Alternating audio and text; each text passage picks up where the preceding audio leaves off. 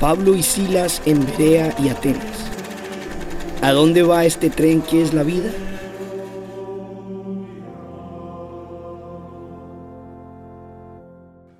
En este capítulo hablamos sobre la función del creyente, el peligro de lo nuevo y muchas cosas más. Acompáñanos a vivir la palabra de Dios. Hola, hoy estamos con Juliana Villegas, Antonio Torres, María Paula Gallegos.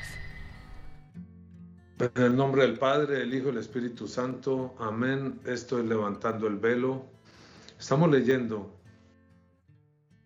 los hechos de los apóstoles. La continuación del Evangelio según San Lucas. Los hechos de los apóstoles son la continuación. Mm, es probable incluso que fuera un solo libro en un momento dado. Es una sola narración, es interesante verlo así es una sola narración. Por eso los hechos de los apóstoles empiezan con, con el final del Evangelio, ¿no? con, Jesús apareciéndose a los, Jesús resucitado apareciéndose a los apóstoles y a los discípulos y va a narrar prácticamente el final del Evangelio de San Lucas, que es la, la ascensión al cielo, la gran comisión y pues ya ser discípulos. Eh, todo eso lo va a, narrar en los hechos Lucas. Eh, el, versículo puede ser discípulo de Mateo, pero esos hechos los va a narrar Lucas aquí, va a narrar Pentecostés, todas esas cosas. Vamos al capítulo 17, versículo 10. Inmediatamente los hermanos enviaron de noche a Pablo y a Sila hasta Berea. Los sacaron de Tesalónica porque los judíos los iban a matar. Y ellos habiendo llegado, entraron en la sinagoga de los judíos otra vez. Llegaron al pueblo y lo primero que hacen es entrar en la sinagoga. Y estos eran más nobles que los que estaban en Tesalónica, pues recibieron la palabra con toda solicitud, escudriñando cada día las escrituras para saber si estas cosas eran así. No todas las sinagogas, fíjense, eran iguales, ¿sí? Sino que había unas más nobles que otras. Yo creo que eso pasa en las parroquias. Hay unas parroquias más nobles que otras. Depende de qué. Que una parroquia sea más noble que otra pala. Pues creo que se afecta en parte el, el padre que esté ahí, el cura, y la comunidad, o sea, si realmente están como comunidad o solamente asisten. Afecta y severamente el párroco, el pastor. Y claro, depende del sitio, depende del nivel socioeconómico, cultural, etc. El tipo de estructura que se encuentra en cada parroquia. En el video anterior, Juliana Mm, lo, a lo que yo me quería referir es que esa, esa unión, esos ligamentos, esos tendones, esas uh, coyunturas que permiten que la sangre dentro del cuerpo fluya, siendo un solo cuerpo, fluya, va hacia pues, las extremidades y regresa al corazón, va al cerebro y a todas partes. y todo ese proceso complicadísimo y lindísimo de lo que es un cuerpo funcione está basado en, los ligamentos, en, en eso. En la iglesia eso tendría que, tiene que ser, tiene que ser, tiene que ser. Ministerios. Porque miren, el, y aún así tienen problemas graves, ¿no? El, el obispo, sus sacerdotes y sus diáconos. ¿Sí? Es a través del ministerio del sacerdote que el obispo se comunica con él. ¿Ven? Lo llama, le dice, mire, tienen que hacer con esto, revisemos cómo está su parroquia, etcétera. Esa. Los organizan en arciprestazgos y nombra un arcipreste para que esté eh, invitando a los otros y hasta cierto punto revisando. No mucho, pero hasta cierto punto. Es a través de ministerios. En una empresa, uno no puede tener toda la... Bueno, vamos a trabajar, a ver, cada uno haga lo que pueda, cada uno haga lo que se le ocurra. No, señores, Cada uno viene con una función y con un lugar dentro de un organigrama. Cada persona en una empresa tiene un lugar dentro de un organigrama. De manera que, que, que, sería necesario que en las parroquias todas las personas que forman parte de la parroquia, que se vinculan, estuvieran dentro de un organigrama de acuerdo a lo que nos dice la escritura. A unos apóstoles, a otros predicadores, a otros maestros, a otros profetas, otros eh, oran en lenguas, otros interpretan las lenguas, otros oran por sanación. Cada uno tiene un lugar, un carisma y un ministerio propio. Sin eso, masa. Si no, eso es masa. Sin eso, ni siquiera rebaño. no es rebaño, porque no se dejan llevar por el pastor para ningún lado. Es masa. Masa de personas que empezaron a hacer un trabajo en la vida, entraron en la vida como en este lanzado, en este escupido que está el hombre en la vida. Este Dasein, dice Martin Heidegger, uno de los filósofos más importantes del siglo XX alemán, como todos estos filósofos. El hombre es un ser lanzado a un mundo que ni conoce, ni pidió, ni sabe para dónde va, ni siquiera se lo pregunta. Como quien, quien arrancó la vida en un tren, nació en un tren y, el tren sigue y sigue y sigue, y la persona ni siquiera pregunta, oigan, ¿y este tren para dónde va? A ver si me sirve. Así mejor me bajo, me cambio de tren. Ni siquiera lo pregunta. Así son la mayor parte de las personas de la iglesia. Y no son muy nobles, porque rechazan cualquier cosa que sea distinta a, aquello en lo que ya están montados. Ok, así que creyeron muchos de ellos y muchas griegas de distinción y no pocos hombres. Cuando los judíos de, Tesalónica supieron que también en Berea era anunciada la palabra de Dios por Pablo, fueron allá y también alborotaron a las multitudes, pero inmediatamente los hermanos enviaron a Pablo que fuese hacia el mar y Silas y Timoteo se quedaron allí atendiendo el alboroto, eso lo digo yo. Y los que se habían encargado de conducir a Pablo le llevaron a Atenas y habiendo recibido orden para Silas y Timoteo de que viniesen a él lo más pronto que pudiesen, salieron. Fíjense, ellos no trabajaban como cada uno por su lado, a ver qué se le ocurría. Estaban coordinados, la evangelización era coordinada. A este no le dieron permiso de ir a tal lado, al otro sí, había de alguna manera un centro en esas comunidades que se iban formando. Y los apóstoles eran enviados por las comunidades. Hay un problema en la estructuración de la iglesia. Hay un problema en el ministerio ordenado, porque el ministerio, el ministerio ordenado parece haber capturado para sí todo lo que correspondía a todos los demás ministerios. No acepta que las personas tengan ministerios o carismas, solo aceptan su propio ministerio. Solamente cuando una persona ya ha desarrollado un ministerio, un predicador de muchos años que reúne multitudes, como que se impone sobre el pensamiento de los, eh, de los eh, párrocos y aún de los obispos. Pero si usted dice, padre, yo quiero aprender a predicar, ensáyenme. Yo quiero aprender a predicar. Vayan a una parroquia, vayan a su parroquia. Cualquiera de ustedes, vaya a su parroquia y dígale al, párroco, padre, yo quiero aprender a predicar, yo que el Señor me llama a predicar. Yo, yo soy bueno en la empresa donde vivo, he trabajado. Yo hacía teatro y declamaba obras enteras. Yo quiero trabajar en predicación aquí. ¿Qué le dicen?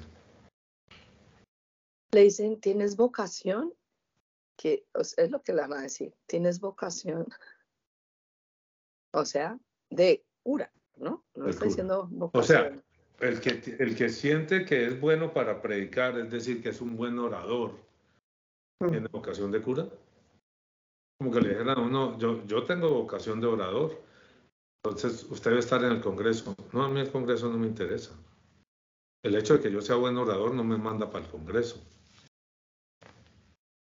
Yo soy buen orador, padre. Yo creo que yo puedo aprender a predicar. Aquí no se puede. Aquí los únicos que predican son los sacerdotes o los diáconos cuando el sacerdote los autoriza. La mayor parte de los predicadores, la gran mayor parte de los predicadores, de los sacerdotes, la gran mayoría donde uno va son malos predicadores. Malos predicadores. Como decía el Papa Francisco, no lo digo yo, lo dice el Papa Francisco. Papa Francisco a veces es un poco descarado y la gente le coge rabia por eso. Decía que algún pariente le decía, en algún momento, no sé si después de ser Papa o antes, entonces no sé cómo le diría, pero alguna pariente, o sea, cercano mío, que debe ser curioso ser uno primo del Papa, ¿no? Ser uno tío del Papa, ser uno sobrino del Papa. Bueno, sobrino, vaya, pero primo, es que su, primo que hace, no, él es Papa. Su tío es un, sobrino, un tío Papa. Yo me enorgullezco de, haber tenido un, tío que era general del, de la policía y era. Enorgullezco, sí, yo creo que era director general de la policía. Entonces, uno saca pecho por eso, imagínese si, el, si el tío es papa, ¿no? Eh, pero algún pariente le decía, mire, encontramos una misa, un sitio donde la misa es perfecta para nosotros, es una delicia. Sí, ¿por qué? No hay homilía. No hay predicación, no hay homilía, eso es una delicia. ¿Por qué? Porque la gran mayoría de las homilías son pésimas pésimas. Y más, Padre Francia está por ahí. Si uno las coge a hacerlas al estilo 20 juliero, 20 de julio, ¿no? Como con esa oratoria, oratoria política, los gritos ahí, que le a los gritos que le duelen a uno los oídos. Yo le hago señales ahí. Oiga, no, no grite porque me duelen los oídos. ¿Sí? Si no aprovecháis estos momentos de efervescencia y calor, mañana seréis llevados en las, no sé qué, decía, creo que es Carbonell, el 20 de julio, ¿no? De ahí viene el nombre del estilo de oratoria 20 juliera. A, mí a veces me gusta, pero eso tiene su sitio. La plaza pública, las calles, no la iglesia la oratoria Julián en la iglesia no, no suena muy bien. ¿sí? Y, sale la gente, oye, ¿qué dijo el padre? No sé, habló muy bien, sí. Pues ¿Pero qué dijo? No me acuerdo. Es increíble, la gente sale de la iglesia. Y casi nunca sale de la misa, casi nunca se acuerda de lo que, de lo que dijo el padre. ¿Por qué? Porque la mayoría son malos predicadores, malos oradores. Y si alguien dice, yo soy buen orador, yo no estoy diciendo que lo dejen hacer la homilía, yo sé que eso por norma y por derecho corresponde al párroco. Se permite dar testimonio, se permite que los laicos den testimonio durante la homilía. Por eso yo di testimonio en muchas homilías cuando era joven, así como panita. Más o menos así, claro, estaba por ahí dando trabajando en, las parroquias siempre. Si no estructuramos la iglesia en base a, ministerios, si no estructuramos a los laicos en base a ministerios, esos no son parte de la iglesia. Eso es un cuerpo donde los dedos están por un lado, los pies por el otro y lo demás por el otro. Cuando los judíos de Tesalónica supieron, bueno, ahora viene la persecución, enviaron a Pablo que fuese hacia el mar, ta, ta, ta, salieron. Y Pablo se fue para Atenas. Miren esto lo interesante, ¿no? Mientras Pablo los esperaba en Atenas, dice el versículo 16, su espíritu se enardecía viendo la ciudad entregada a la idolatría. Así que discutía para el padre Arevalo, discutía. La palabra de Dios nos invita. Discutía en la sinagoga con los judíos y piadosos y en la plaza cada día con los que concurrían. Duro, duro, duro, duro lo que hace Pablo, metérsele a a, los duros, a los pesados, ¿no? Algunos filósofos de los epicúreos y de los estoicos disputaban con él y unos, y unos decían qué querrá decir esta palabrería. Uno piensa que los epicúreos y los estoicos eran unos tontarrones. No. Los epicúreos y los estoicos eh, tenían cosas inmensamente valiosas y si uno los estudia, si uno mira hoy encuentra, encuentra cosas valiosas. ¿Sí? Grandes pensadores como Séneca. Séneca creo que era estoico. No estoy seguro si era de uno de estos dos. Marco Aurelio, el último emperador romano bueno.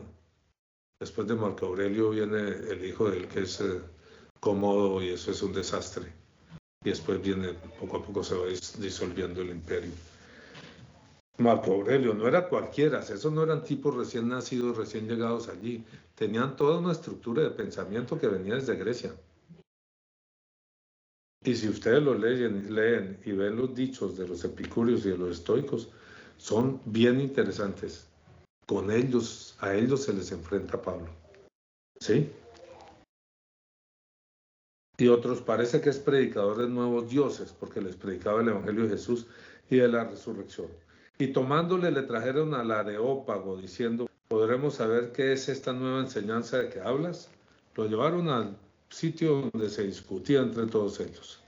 Sitio público, público, público. No, señores católicos, no es solo con el ejemplo. En la misa aquí al salir dicen, eh, id eh, glorificando a Dios con vuestras vidas. Sí, claro que sí, con vuestras vidas y con el ejemplo. Sí, claro, si no, las palabras son vacías. Pero con las palabras también, ¿sí? Con las palabras también.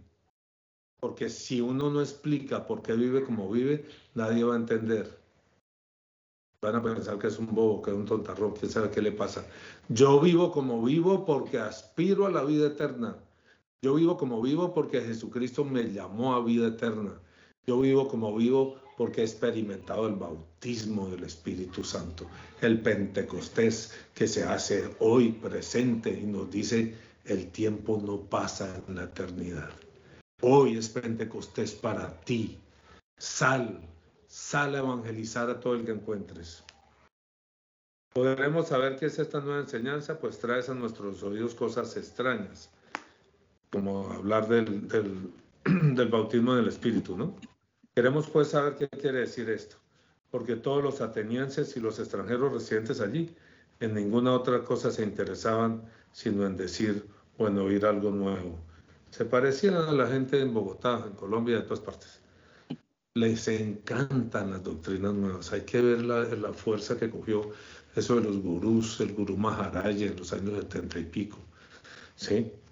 Y los, eh, los ¿cómo se llamaban? Estos que, andaban con túnicas amarillas y cantando en las plazas. ¿Los Hare Krishna? Hare, Krishna? Hare Krishna, era, creo que era eso. Y esos, y, esos eh, movimientos eh, y comunidades como lo de Osho, que terminaron en unos enredos terribles, cometiendo delitos y todo. Pero era nuevo, era novedoso a la gente, eso le encanta. Tienen el Evangelio ahí, lo tienen al lado y no lo ven, no lo ven. Claro, no lo ven porque nadie se lo explica a Julián, porque los párrocos no explican, simplemente repiten, repiten, repiten. Y cuando explican, hacen cosas tan personales que se vuelve aburrido. Usted tiene que seguirme a mí. No, gracias. No, gracias. Digo a Jesucristo. Sí, es que hace un ratico que preguntabas que por qué la gente eh, asumía, era más noble o menos noble, cómo era la diferencia en cada parroquia. Yo pensaba que tiene que ver cómo se educa, porque las personas finalmente van a ser educadas en la fe allá, ¿no? Entonces depende cómo se educan en la fe, así responden. Son más nobles o están más dispuestas a escuchar y a, a, vivir lo que se les dice según cómo se les vaya formando, esa palabra, más que educar, formando, cómo se les vaya formando en la fe. Entonces, de pues, acuerdo. Claro, sin, esa formación, no. Sí, sin esa formación no, no hay nada. Eh, para mí, mi infancia estuvo muy marcada por, por la fe. mi infancia, la primera comunión para mí fue muy importante, no solo por el, reloj que me regalaron y que les he contado otras veces, y el balón y los regalos, y la fiesta, que sí fue importante, sino por el aprender a conocer ese mundo de Dios en el que vivíamos. Todo nuestro mundo era sagrado. En el colegio, la misa, los curas por todas partes, era como, como vivir en un mundo sagrado. Era con Dios el problema todo el tiempo, las monjas en primaria. ¿Sí? Cuando eso se viene abajo, cuando yo llego a la adolescencia y veo que en, mi casa eso no les importa, que eso no tiene mucha trascendencia, y veo que eso se viene abajo, eh, claro, yo rechazo ese mundo falso que veo que se vive alrededor. La misa de la gente dormida, la misa donde la gente se sentaba afuera a mirar para, para mirar las niñas y a mirar lo que fuera, yo rechazo todo eso, digo, entonces eso es falso. Entonces todo lo que aprendí en la infancia es falso y salgo a buscar la verdad. Y al cabo de los años voy a encontrar la verdad en el mismo sitio, pero no la misma verdad, acomodada y falsonga, ¿sí? Acomodaticia a los pecados y a los intereses de cada uno, sino la verdad que lo mueve a uno y lo saca de su vida falsa y lo envía en una dirección distinta, en la dirección del Evangelio. En esta dirección de Pablo, donde le toca dejar atrás toda su vida anterior. Donde mi familia no es mi familia, sino aquellos que creen y hacen la voluntad de Dios.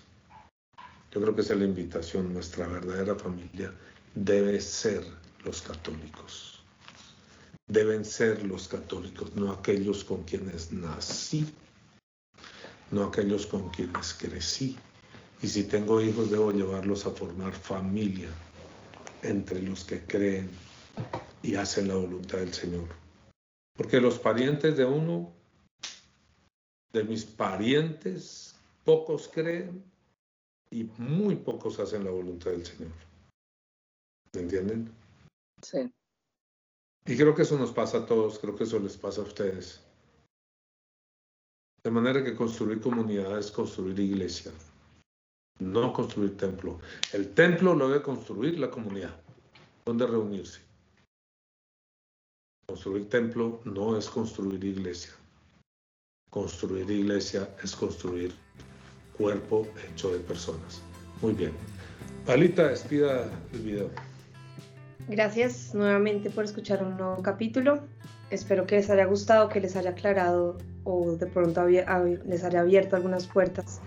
Les pedimos que nos dejen sus comentarios de lo que quieran que toquemos en los próximos videos y que no se les olvide suscribirse, tocar la campanita, compartirlo con sus amigos. Gracias. El Señor los bendiga a todos. Esto es Levantando el Velo, Juliana Villegas, María Paula Gallegos y Antonio Torres. Nuevamente que el Señor los bendiga a todos. En el nombre del Padre, del Hijo y del Espíritu Santo. Amén. Amén. Amén.